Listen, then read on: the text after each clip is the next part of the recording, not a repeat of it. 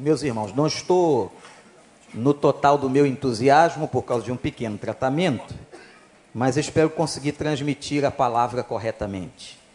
Quero que nós agora façamos uma outra coisa, vocês vão me ajudar. Nós vamos ficar de pé e nós vamos ler a palavra de Deus em uníssono, que está em Êxodo 19, por gentileza. Vocês vão liderar essa leitura para mim. Capítulo todo de Êxodo 19.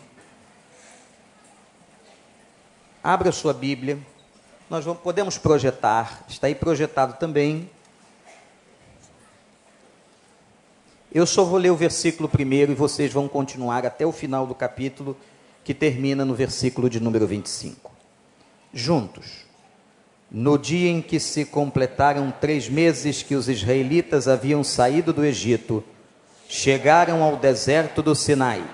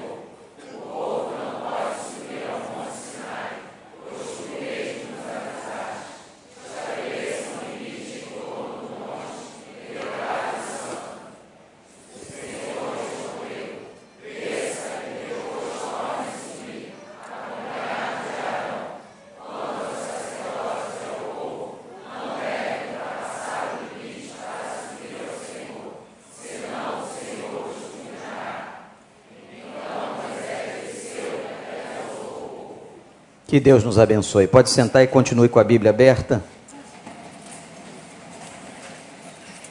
Irmãos, eu começo minha palavra falando, dando um testemunho. Poucas vezes os irmãos me viram dizer o que vou dizer agora. Cada pastor, cada profeta tem o seu estilo, tem a sua forma de ser. Deus usa o profeta como ele quer. Deus usa as nossas características, somos diferentes. Cada pregador tem o seu jeito, a sua maneira que Deus usa. Mas eu quero testemunhar aos irmãos e dizer à igreja que no domingo passado o que aconteceu aqui neste lugar, quem aqui veio, pôde perceber com nítida clareza que nós tivemos, recebemos aqui uma visitação de Deus. E é sobre isso que o Espírito Santo me manda falar nesta manhã. Por que é que Deus, e como que isso se aplica da doutrina, doutrinariamente, o aspecto de vermos visitações especiais de Deus. Nós não, podemos, não podemos fugir aquilo que é basilar, que é doutrinário. O que, que é doutrinário? Que o Novo Testamento nos ensina que quando nós aceitamos a Jesus como Salvador, nós somos batizados com o Espírito Santo. O batismo do Espírito Santo é o recebimento do Espírito. O apóstolo Paulo vai dizer que somos todos selados, e a palavra é de uma marca que jamais desaparece. E essa marca é o penhor da nossa herança. Todo convertido nasceu de novo. E toda pessoa que nasceu de novo foi batizada no Espírito de Deus. A Bíblia também diz, isto é conceito basilar de doutrina, que quando estão dois ou três reunidos no nome de Jesus, Ele está presente. Portanto, irmãos e irmãs, o Espírito Santo habita o crente. Quando acabar esse culto e você for para sua casa, o Espírito Santo não te abandonará lá na porta. Ele está selado no teu coração. Se você um dia se converteu, ele acompanhará você durante o teu almoço, a tua tarde de domingo e durante toda a tua semana. O Espírito Santo estará com você. O Espírito Santo é a presença do Espírito de Deus. A conversão é algo tão forte que a Bíblia chama a conversão de novo nascimento. É como se uma pessoa nascesse de novo. E agora não mais nascido de mulher, nascido das entranhas e da geração do Espírito. Ora, todo aquele que se converteu, então, irmãos e irmãs, tem e está selado com o Espírito Santo. Esse Espírito Santo dá dons, desde o momento da conversão, de acordo com a sua soberania, quantos quer e a quem quer. Pode ser que você, crente convertido, tenha um, dois, três, quatro, eu não sei. Mas Deus espera que todos nós exercitemos os nossos dons espirituais na sua causa, para que a glória do Senhor se manifeste através da igreja. Sabemos ainda que quando nos reunimos aqui, e esta reunião acontece em nome de Jesus, o Espírito de Deus está presente também coletivamente. Não está presente apenas no coração, mas está presente se manifestando a congregação, trazendo poder, trazendo graça, trazendo cura, trazendo libertação, trazendo fogo do céu no meio da igreja. Foi isso que aconteceu em Atos dos Apóstolos. É isso que acontece numa igreja que crê no poder e na graça do Espírito Santo. Ora, o que seria então o que eu estou chamando de uma visitação? Visitação, meus irmãos, é uma manifestação especial. É um momento especial na vida da igreja e na vida dos filhos de Deus. Essa manifestação especial tem relação com o enchimento do Espírito. Essa manifestação especial, ela só ocorre pela soberania de Deus e não pela ordem de algum pastor ou pela personalidade de algum ser humano. É Deus que ordena, é Deus que manda, é Deus quem manifesta, é Deus que resolve num determinado momento no culto ou em algum lugar, numa célula, resolve se manifestar de maneira extraordinária, como sempre fez ao longo de toda a Bíblia. E qual é o propósito? Qual seria o propósito de uma visitação especial de Deus? O propósito da visitação especial de Deus tem duas direções. A primeira direção, irmãos e irmãs, diz respeito à vida individual de cada um de nós. Quando uma manifestação de Deus, como a visitação de Deus vem sobre nós, o Espírito Santo está querendo nos trazer uma mensagem de poder, de graça, a fim de que nós percebamos a sua soberania, o seu poderio, a sua grandeza, a sua glória e nos submetamos mais à sua vontade. A manifestação individual da glória de Deus é um momento de renúncia de pecado a manifestação especial da visitação de Deus produz arrependimento, produz um momento de quebrantamento genuíno e produz alterações de comportamento na vida espiritual de uma pessoa. É claro que se você é um crente cético, o que é um crente cético? É um crente que não crê em nada disso que eu estou dizendo. É um crente que vê a igreja como um encontro social, é um crente que vê a igreja como um momento de bater mais um ponto no domingo, ou de estar aliviando algum tipo de culpa diante de Deus, que não crê no poder do Espírito Santo, que não crê em manifestações sobrenaturais de Deus, que não crê em milagres, que não crê que Deus se manifesta de maneiras especialíssimas, que não crê que Deus fala, que não crê até que Deus responde oração. Eu nem sei por que, que essa pessoa vem na igreja mas ela vem. Ela é plantada junto com o trigo, ela está no meio.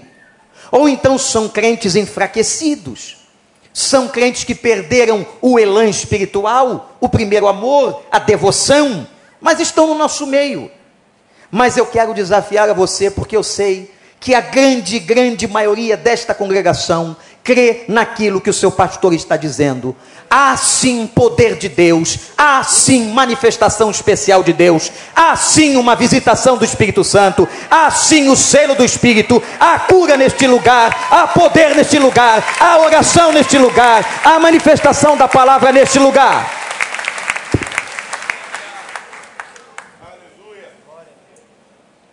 Porque se não houvesse, eu não estaria aqui.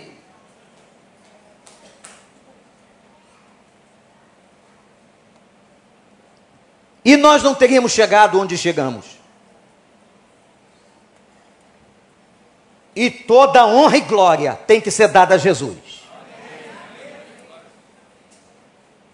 Aqui não pode, não vai imperar personalismo. A única personalidade relevante aqui é Jesus Cristo. O que aconteceu em Êxodo 19 foi uma visitação. O que aconteceu nesta casa de oração domingo passado foi uma visitação.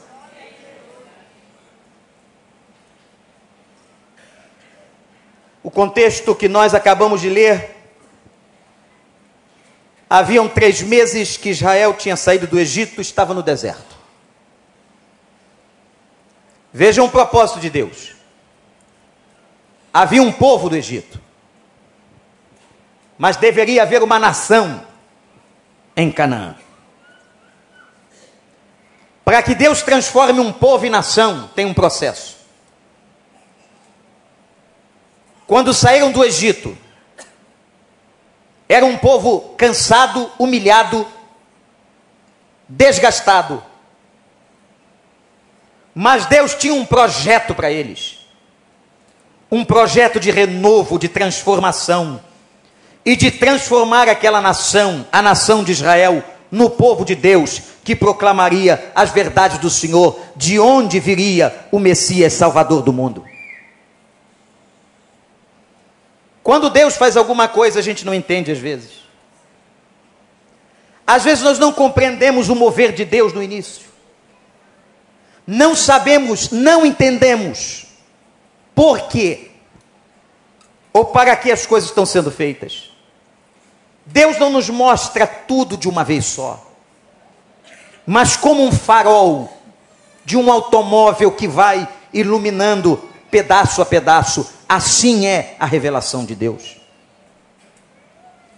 A visitação que aconteceu no Sinai, três meses, três meses depois deles terem saído, saído do Egito, é precedida de alguns acontecimentos. Vou pedir aos irmãos da técnica que diminuam, por gentileza, a luz que está sobre mim. O primeiro acontecimento, anote aí, e é a partir deste acontecimento que tudo vai se mover. Antes de Deus se manifestar no Sinai, os líderes daquela congregação estavam buscando a Deus. As coisas começam na liderança. O versículo 3, olhe para a sua Bíblia, diz que Moisés subiu o monte para encontrar-se com Deus. Deus entrega o cajado nas mãos de Moisés. É Moisés que tem que subir. Se você ainda não compreendeu como é que Deus fala ao povo, entenda agora. Deus traz a visão ao líder. O líder repassa a visão aos seus liderados. E os liderados repassam a visão a todo o povo. E quando todo o povo de Deus está consciente da visão que Deus deu aos seus líderes, Deus então age. O primeiro princípio que eu quero chamar a sua atenção aqui é o princípio de autoridade. Versículo 9 diz assim: olhem para a Bíblia. Disse o Senhor a Moisés: eu virei a você numa densa nuvem, não virei a outro, eu virei a você, a fim de que o povo, ouvindo-me, ouvindo-me falar-lhe, passe a confiar em você. Deus estava preparando a liderança e a autoridade daquele líder, de Moisés, para liderar o povo pelo deserto por 40 anos. Irmãos, nesse summit que realizamos, uma das fantásticas palavras que nós recebemos foi do Bill Raibos. Quando ele estava falando sobre o problema de liderar hoje num tempo de desrespeito. Nós estamos vivendo uma sociedade em que não se respeita qualquer autoridade nem no trânsito, nem na política, nem na escola, nem diante da polícia, nem na igreja. Eu quero te ensinar e dizer alguma coisa bíblica. Respeite os seus líderes. Respeite as suas lideranças. Aqueles que Deus colocou sobre a tua vida para velar pela tua alma e pela tua casa pessoas que têm cuidado de você, que têm orado por você. E a Bíblia diz que toda palavra ou todo levante contra aquele que é homem ou mulher de Deus é caracterizado na Escritura como uma rebelião contra o próprio Deus. O primeiro movimento de Deus foi em cima de Moisés. Moisés é que é chamado no monte. Moisés está com um cajado nas suas mãos. Moisés recebe a incumbência da liderança. E quanto mais privilégio um líder parece ter, maior é o peso da sua responsabilidade. Porque este líder não vai ser julgado pelo povo, irmãos. Esse líder não receberá as consequências de um mal feito através das mãos do povo. Esse líder cairá diretamente nas mãos do Altíssimo. Nós temos uma responsabilidade tremenda. Portanto, a primeira coisa que Deus fez no dia da visitação foi levar a liderança, o líder principal, a que estivesse diante dele na sua presença. E eu quero aqui lhes dar um testemunho sobre a equipe pastoral que tem pastoreado neste tempo esta igreja. Que nos encontramos toda terça-feira para oração e para verificação dos trabalhos de Deus. Eu posso lhes garantir diante do meu Senhor que Deus tem colocado líderes crentes com comunhão com o Senhor, nunca perfeitos, porque não existem, mas pessoas que estão debaixo da mão da graça e da misericórdia de Deus. Deus lhes tem dado uma liderança abençoada. Orem pelos seus pastores.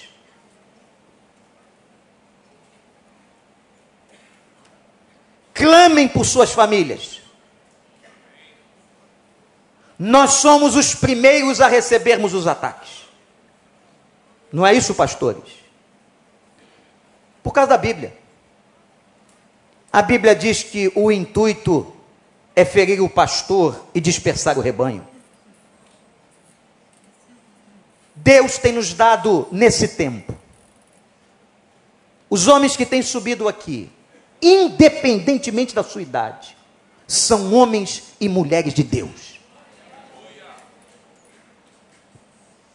E a palavra de Paulo a Timóteo, eu digo a eles: que ninguém despreze a tua juventude, porque foi na minha juventude, com 25 anos de idade, que Deus me colocou na frente deste ministério.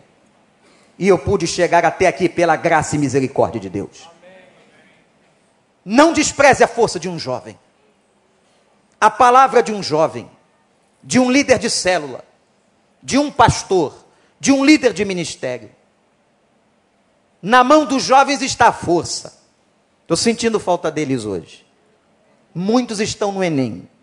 E há um grande grupo de jovens que já fizeram a prova, que estão evangelizando, louvado seja Deus, na porta dos lugares onde o Enem está acontecendo neste momento. Tem gente da igreja evangelizando esses milhares de jovens que estão entrando nervosos para fazer essas provas. Um momento próprio, como aconteceu ano passado, em que muitos confessaram Jesus como Salvador e vieram para a igreja. que estamos fazendo aqui é coisa séria. Mas houve uma outra coisa que aconteceu para que a visitação de Deus acontecesse. A primeira, guarda aí, a responsabilidade de uma liderança. Tenha muito cuidado em se levantar contra alguém que Deus colocou sobre a sua vida. Segundo, Deus estabeleceu um elo, uma aliança. E nessa aliança está declarada no versículo 5 que a base da aliança chama-se obediência. Irmãos, é tão simples a vida que nós complicamos. Deus fez uma aliança e disse o seguinte: se vocês forem obedientes a esta palavra, eu os abençoarei. Se vocês forem fiéis a esta palavra, eu os abençoarei. Gente querida, sabem por que, que nós muitas vezes não damos, não damos certo onde gostaríamos de dar certo? Sabem por que às vezes as coisas estão emperradas na vida profissional, na vida familiar? Por uma razão muito simples. E às vezes não precisa nem culpar ao diabo, porque ele já é culpado de todas as coisas que ele fez. Mas às vezes, não está dando certo por causa da nossa desobediência, da nossa própria rebelião, do pecado que está em nós, da nossa teimosia, da nossa altivez, do nosso orgulho, da nossa falta de quebrantamento. Mas o que me impressiona foi, nesse texto, versículo 8. Se vocês puderem colocar o versículo 8.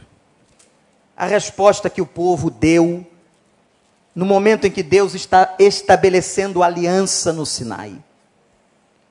O povo então respondeu unânime. Isto é, todos. Faremos tudo que o Senhor ordenou.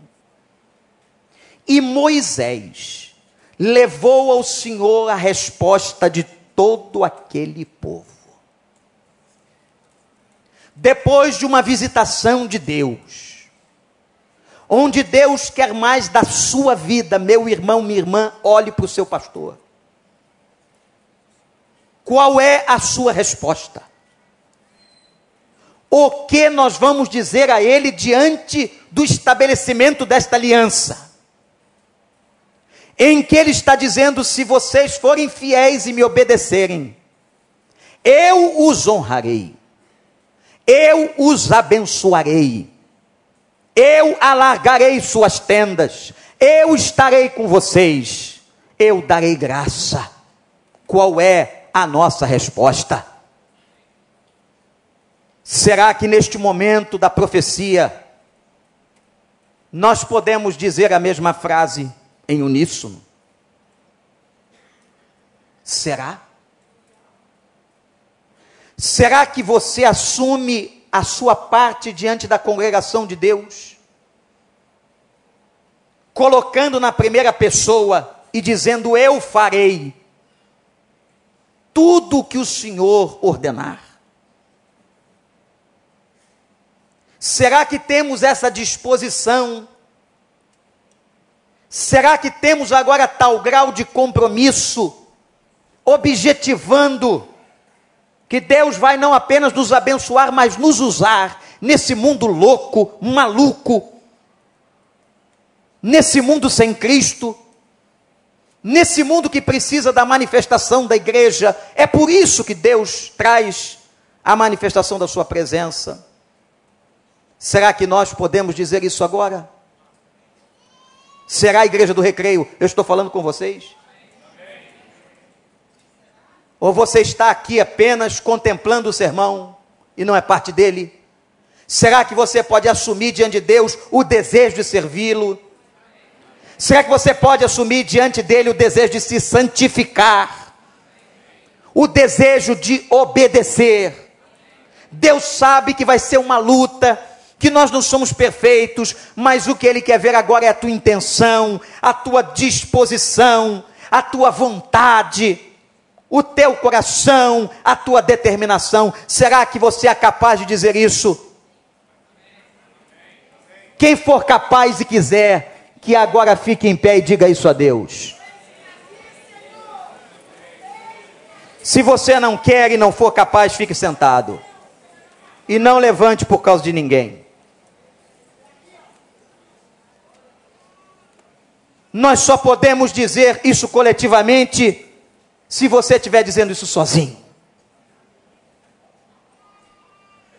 Os desafios da igreja daqui para frente serão cada vez mais tremendos. a igreja será perseguida, a igreja será vilipendiada, porque nós estamos num tempo escatológico. O que tentaram fazer com a imagem da igreja batista do Meyer esta semana. Encontrei o seu pastor e disse a ele: Força, meu irmão. Nós conhecemos você, o seu caráter e a igreja batista do Meia não é uma ação distorcida e demoníaca que vai derrubar a ação do reino de Deus naquele lugar.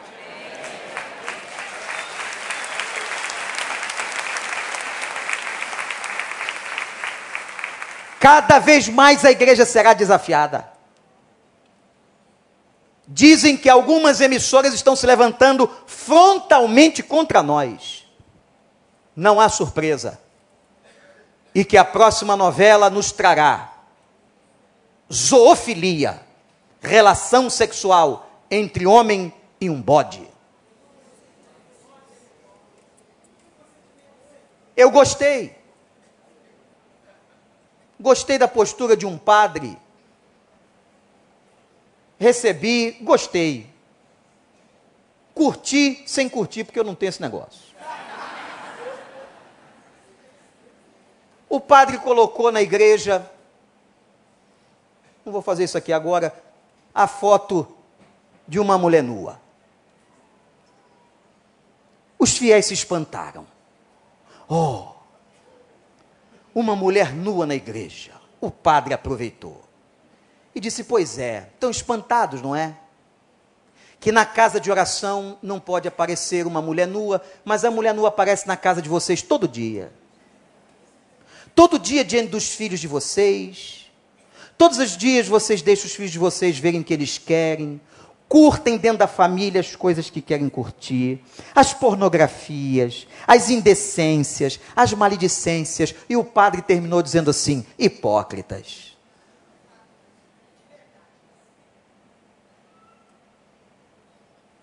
Os irmãos estão entendendo o que, que Deus está fazendo com uma visitação?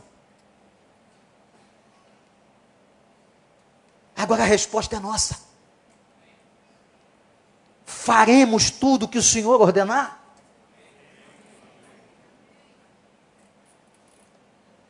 Ou vamos continuar em cima do salto,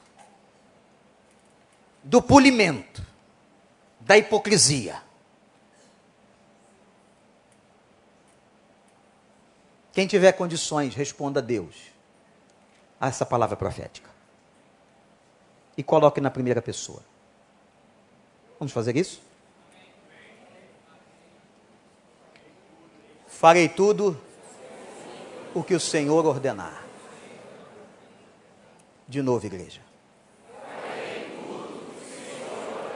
Será que temos condições de fazer isso como congregação do povo de Deus neste lugar? Então vamos fazer com temor e tremor. Faremos. De novo. Que Deus nos ajude. Pode sentar, irmão. Mas teve mais. Está anotando aí? Primeiro chamou a liderança. Depois ele diz ao povo que o povo o obedeça em uma aliança. Terceiro, versículo 10, ele mandou o povo lavar as vestes. Lavem as vestes, porque o Senhor vai descer. Aqui é sinal de santidade, de limpeza. De nós nos ajoelharmos diante de Deus e pedirmos perdão pelos nossos pecados. Nossa arrogância, nossa maldade, nossa maledicência, nossos julgamentos. Irmãos, eu estou absolutamente impactado com o que aconteceu aqui tem acontecido neste lugar. E sei que Deus está fazendo isso. Porque Ele quer alguma coisa individualmente de cada um de nós, mas Ele quer alguma coisa desta congregação. O que Ele quer de mim, de você, é santidade, mas desta congregação é uma ação ainda mais efetiva nesse mundo podre que sejamos sal da terra e luz do mundo. O Senhor vai descer. Mas para o Senhor trazer a visitação, depende de uma entrega, de uma consagração. Não pode haver pecado escondido.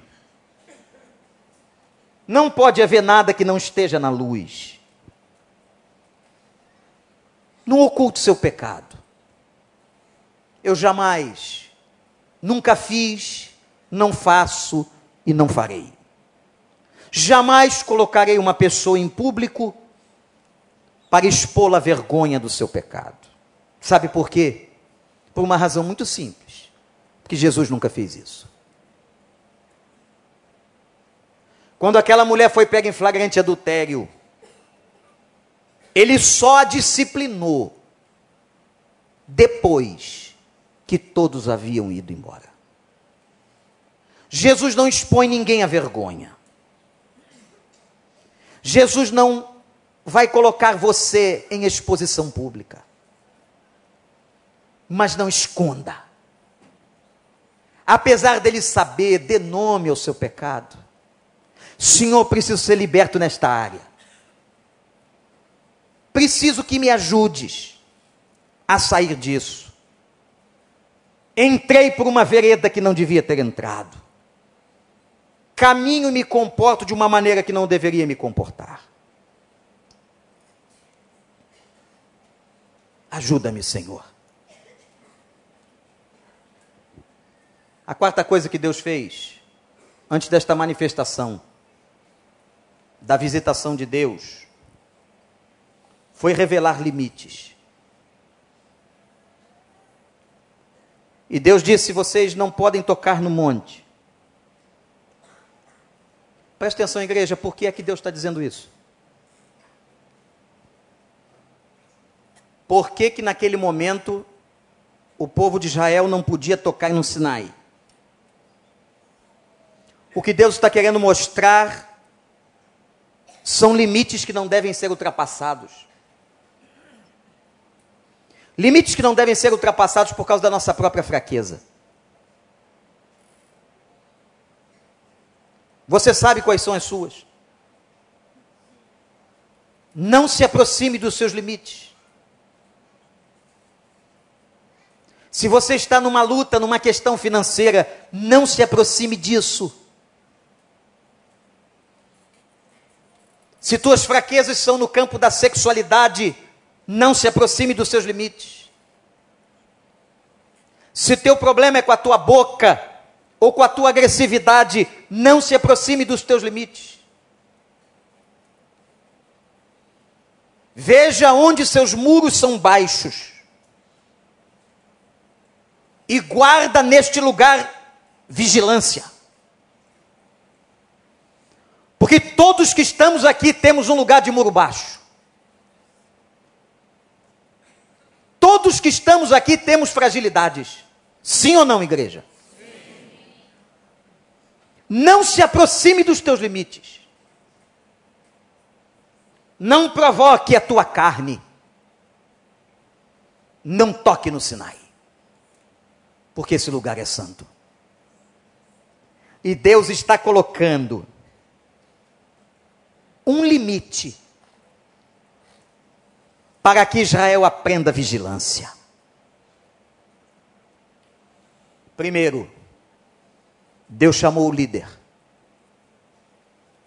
Depois, meus irmãos, Deus, de maneira extraordinária, ele fez aliança de obediência.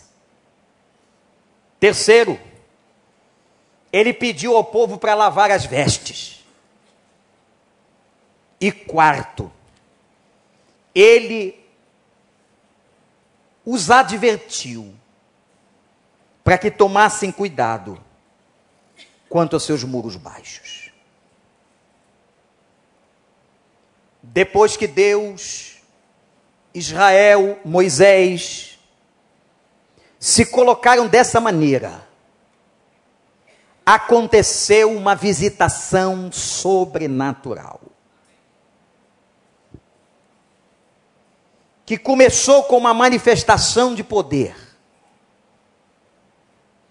Olhem para o versículo 16. No terceiro dia, trovões e raios, e uma nuvem escura cobriu os céus. Era Deus manifestando sua soberania. Eu quero te convidar hoje, antes de chegar em casa, se você puder, vá até a beira do mar. olhe para as águas, olhe para o infinito. Quando o mar parece se juntar ao céu, olhe para as montanhas ao redor deste lugar, olhe para a criação, olhe para o céu, para o sol, para as nuvens, e trema diante do Senhor, porque esse dia revela a grandeza do Senhor. O sol nasceu, não foi porque você quis, foi o poder de Deus que se manifestou hoje de manhã. Os planetas estão alinhados, o mar está vivo, as criaturas estão aí, o poder de Deus está diante de nós e Ele está mostrando a sua grandeza. Levante a sua mão e glorifique ao nome do Criador mas glorifique mesmo. Porque Deus está vivo. Porque Deus está se manifestando. E você não pediu para o sol nascer, mas ele nasceu. Porque isso faz parte da grandeza e da autonomia poderosa do nosso Deus. A Ele seja todo louvor.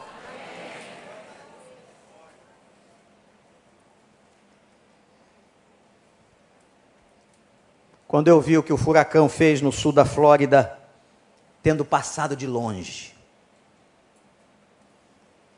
Quando eu vi os mares subindo, como estão subindo aqui na Praia da Macumba, chamada Praia da Macumba. Quando a gente contempla os tsunamis, ou a criação suave no fundo do mar. Como disse o salmista, quando eu olho para o firmamento, obra dos teus dedos, quando contemplo as estrelas, quando sabemos que Deus chamou Abraão e disse: Olha para cima, Abraão, veja o meu poder, nós temos a convicção que o Senhor vive. O Senhor vive. a outra experiência, advinda dessa visitação de Deus, foi que o povo todo, versículo 16, coloque na tela.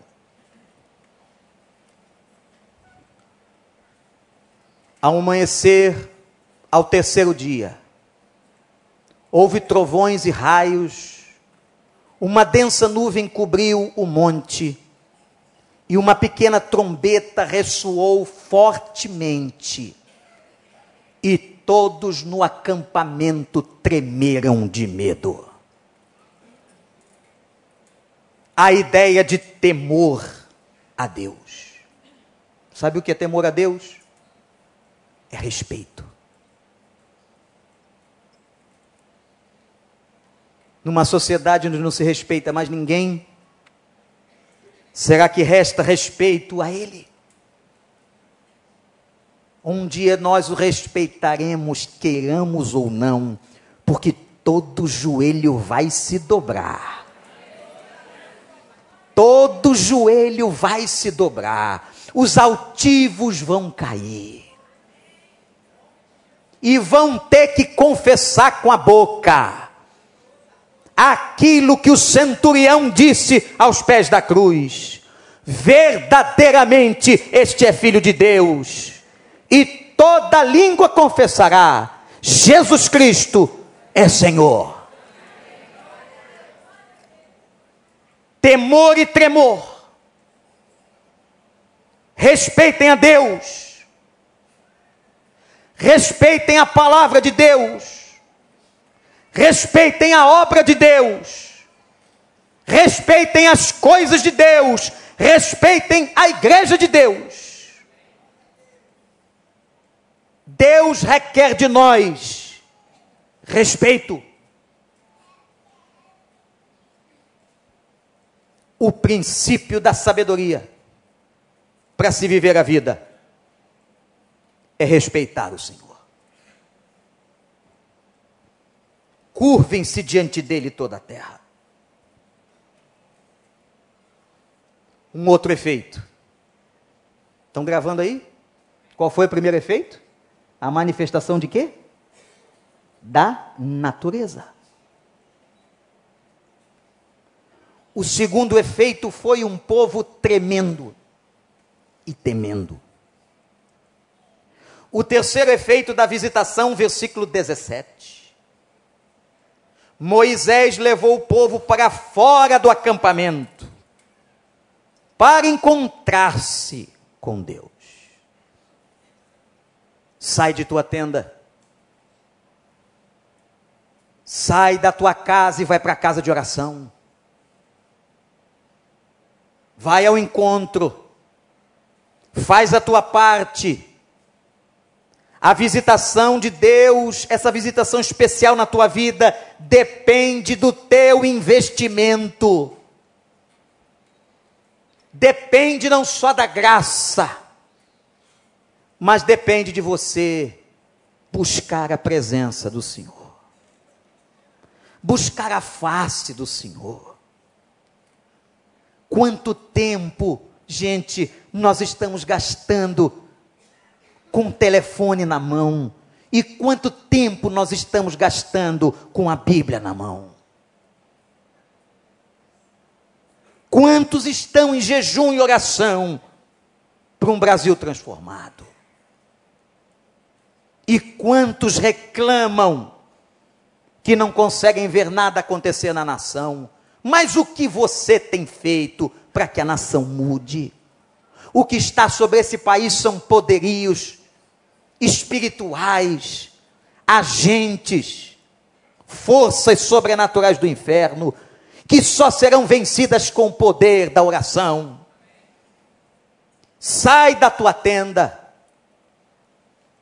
Não se esconde mais na internet, dizendo que acompanha culto em casa, porque há coisas que Deus só faz você experimentar no meio do povo dele. Vai para a tua célula, vai fazer a obra de Deus. Moisés disse: saiam todos, saiam todos da sua tenda e venham ao encontro. Deus está presente. Há coisas que Deus vai falar lá no teu quarto, mas há coisas que Deus só vai falar aqui. Como Satanás trabalha de manhã, para que você não venha, para que você não ouça, porque ele sabe que o que pode mudar a sua vida é a palavra de Deus. Ele não quer que você ouça e que nem você experimente a atmosfera espiritual da manifestação do Espírito Santo. Sai da tua casa.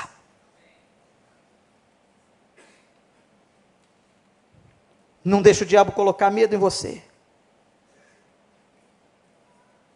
Não podemos ficar no nosso conforto. E depois de tudo isso, os versos 18 e 19 relatam a visitação sobrenatural. Depois de tudo isso, havia fogo e fumaça no alto do Sinai, o monte começou a tremer, o som cada vez mais forte e a voz de Deus. E foi nesse momento que Deus lhes deu as dez palavras mais importantes para a vida: os dez mandamentos. Que serão a base de toda a pregação do Cristo. Que serão o sustentáculo doutrinário de toda a Bíblia. Foi ali, naquele momento ah, meus irmãos, como eu quero mais visitação de Deus. Como eu quero mais que Deus visite esta igreja, como ele visitou domingo passado. Como eu quero mais que o Senhor fale com poder. Como eu quero mais ver gente curada neste lugar. Como eu quero mais ver pessoas restauradas, jovens largando as drogas, casamentos sendo refeitos, pessoas sendo transformadas no poder do Espírito Santo. Eu quero mais visitação de Deus. Você quer, meu irmão? Você quer, minha irmã? Façamos o que diz essa palavra. Porque Deus vai modificar a minha vida, a sua vida e essa congregação toda vai se transformar num dínamo no poder do Espírito. E onde nós sairmos, onde nós chegarmos, onde nós nos encontrarmos, nós vamos ser luzeiros da graça e da glória de Deus. E Deus vai ser visto através da sua face, da sua palavra, e o mundo será transformado, e traficantes vão se render a Cristo, e drogas não serão vendidas, e quem sabe presídios vão se esvaziar, porque a glória de Deus pode se manifestar neste lugar, eu creio. E Deus contaminará uma, duas, três, várias igrejas. Avivamento na cidade. Tremam diante dele toda a terra. Você quer a visitação do Senhor? Se ajoelhe na presença do Senhor.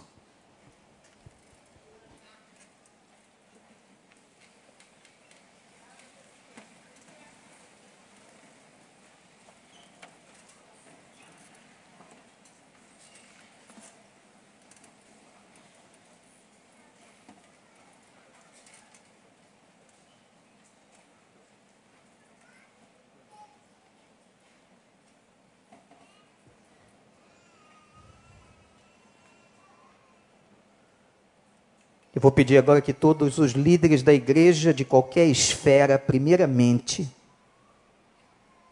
se curvem em coração diante de Deus. Eu não sei qual o nível da sua liderança, mas todos os líderes agora se comprometam com Deus a serem fiéis em suas lideranças.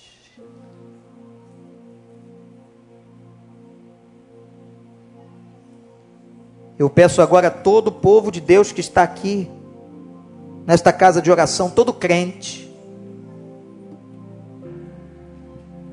que neste momento se comprometa na sua vontade em ser obediente. E que você diga agora, Senhor, eu quero te obedecer. Eu reconheço meus muros baixos. Eu reconheço as minhas fraquezas. Eu sei onde eu peco. E sei que não quero pecar mais. Você, meu irmão, minha irmã, clame ao Senhor. Agora eu peço a toda a congregação todos os crentes que neste momento peçamos a Deus que derrame a limpeza das nossas vestes. Se confessarmos os nossos pecados, Ele é fiel e justo para nos perdoar os pecados e nos purificar de toda injustiça que cometemos. Perdoa-nos, Senhor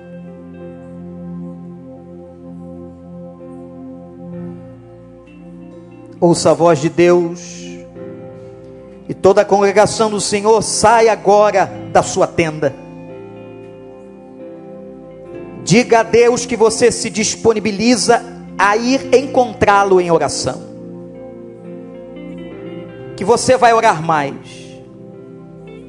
Que você vai ler mais a palavra. Que você vai buscá-lo mais em jejum que você quer consagrar a sua vida, as suas vestes. Diga isso.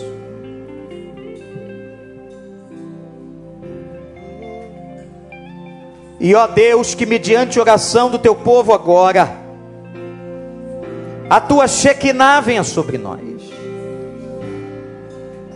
Que a glória do Senhor recaia sobre esta congregação, sobre todos os crentes desta igreja e famílias nós reconhecemos a tua grandeza e o teu infinito poder. Hoje de manhã nós já vimos, quando o sol nasceu, que o Senhor está vivo, e o Senhor é Deus grande. Ó oh Deus, manifesta-nos a tua glória. Visita cada família aqui, Senhor.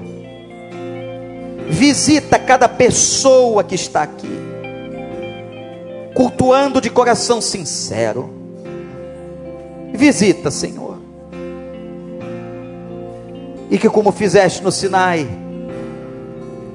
que a tua glória desça sobre a casa e sobre a vida de cada um, em nome de Jesus. Nós queremos ver essa manifestação, ter essa visitação, para que possamos refletir ao mundo perdido a tua glória. Queremos ser crentes de verdade, Senhor. Perdoa os nossos pecados, lava-nos em nome de Jesus, por Jesus, na intermediação do poder de Jesus. A Ele, por Ele são todas as coisas. Maravilhoso, nome de Jesus.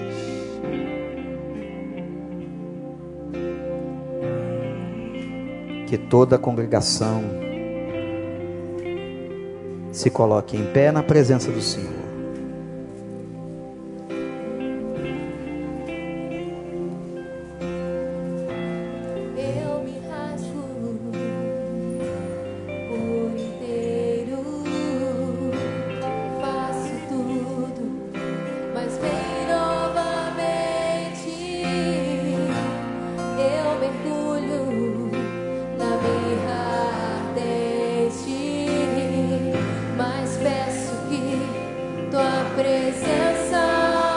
Passar pelo fogo, e se eu passar pelo fogo, não temerei na tua fumaça de glória.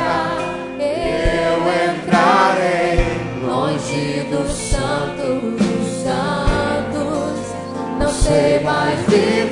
Ninguém poderá viver fora da presença de Deus nesse tempo. No santo dos santos em outro lugar. Não sabe viver onde estiver. Clama pela glória a glória de Deus. Levantemos as mãos a Ele em gesto de rendição. quem já pisou santo dos santos Em outro lugar, não sabe viver. Só na tua presença, Senhor. onde estiver, clama pela glória, a glória de Deus. Visita, Senhor, o teu povo, Senhor. Visita, visita, Senhor. A glória do Senhor esteja sobre esta igreja. A glória do Senhor esteja sobre a tua vida. Que a glória do Senhor esteja sobre a tua casa. Que todas as hostes do inferno caiam por terra.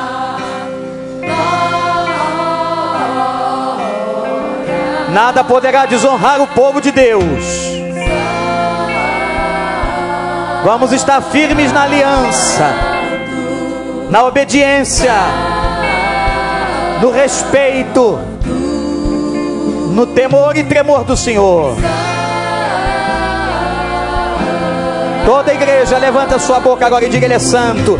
Santo, santo, santo é o Senhor dos exércitos. De novo, igreja: Santo, santo, santo, santo. Toda boca e toda língua confesse: Santo, santo, santo. De novo, pastor Miqueias, toda igreja: Santo, santo. Santo, santo. Limpemos a boca e declaremos: Ele é santo.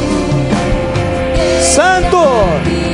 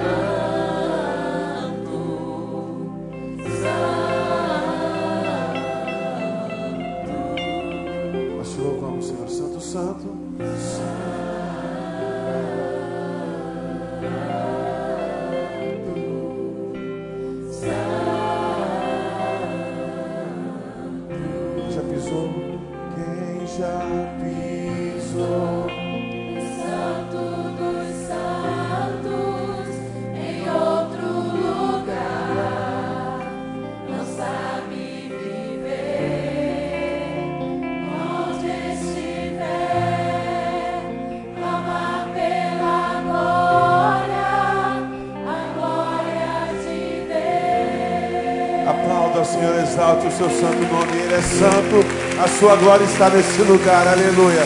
Vá na paz do Senhor, meu irmão. Deus te abençoe.